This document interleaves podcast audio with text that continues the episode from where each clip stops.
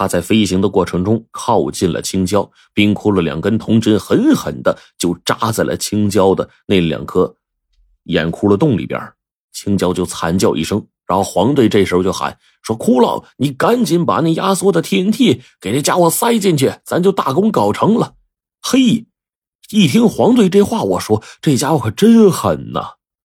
结果呢，还不等我说话呢。这朱雀再度鸣叫一声，朝着青椒就而去了。这时候，老肖估计也感觉到不对了，他就从鼻孔中啊喷出道道冰雾。这冰雾一喷出来，老大一片了，快速把周围的水面全都给冻成冰了。这朱雀一看这情景啊，张口一口火焰喷出，把这些冰雾都给驱逐了。冰窟窿啊，眼见就要来到青椒头上了，准备把这个雷管给放进去呢。突然，这青椒用了一个之前从没用过的方式，张开了嘴，伴随强大的吸力，把大量水吸进肚子，然后呢，脑袋往水中一沉。等他把整个身躯再浮出来的时候啊，身躯已经变得呀，跟一根柱子似的那么粗，特别的粗大。然后剧烈的鸣叫一声，张口一喷，层层冰雾啊，弥漫的到处都是。凡是被冰雾喷到的人，当即就化作了冰雕。被冻住了，并且冰雾还喷到了旁边的岩壁上，岩壁瞬间被冻得龟裂，然后就跟泥石流似的就往下滑。隐约间还传出了几声闷哼，肯定是有人被砸到了。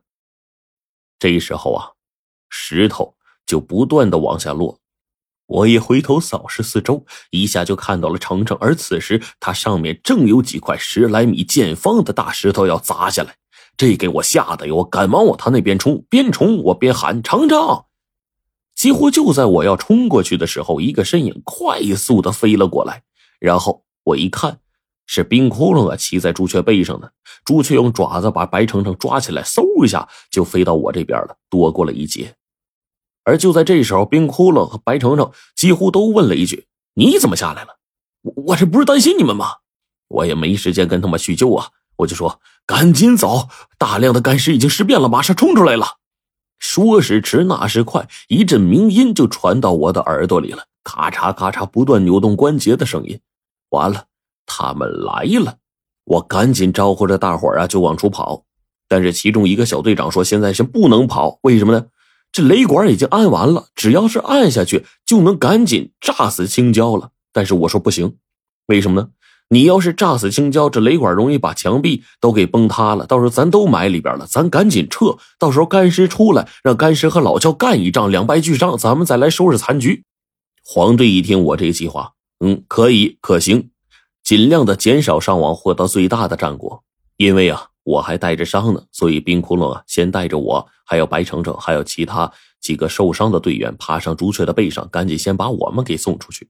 在空中的时候，我就对着黄队喊：“我说，老狗，带着他们赶紧上来，把我送上来。”之后，冰骷髅带着朱雀又下去救人。现在是能救一个是一个呀。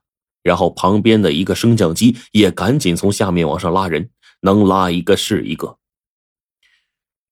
看着下方的队员一个一个的上来了，多半呢都已经是身上挂彩了，也有的是眼中含泪。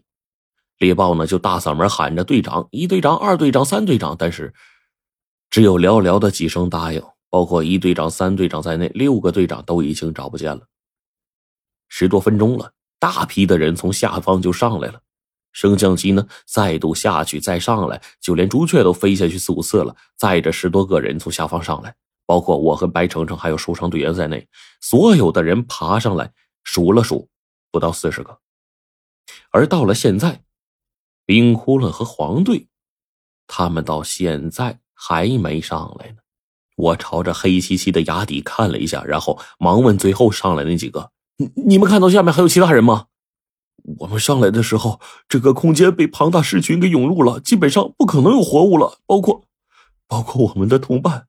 而这时候呢，白程程拽了我一下，我一看，哎，朱雀从崖底下飞上来了。然后呢，伴随着清脆的鸣叫，它又飞下去了。然后这底下呀，就传来了一阵令人不安的这个嚎叫声。我知道那是青椒的声音。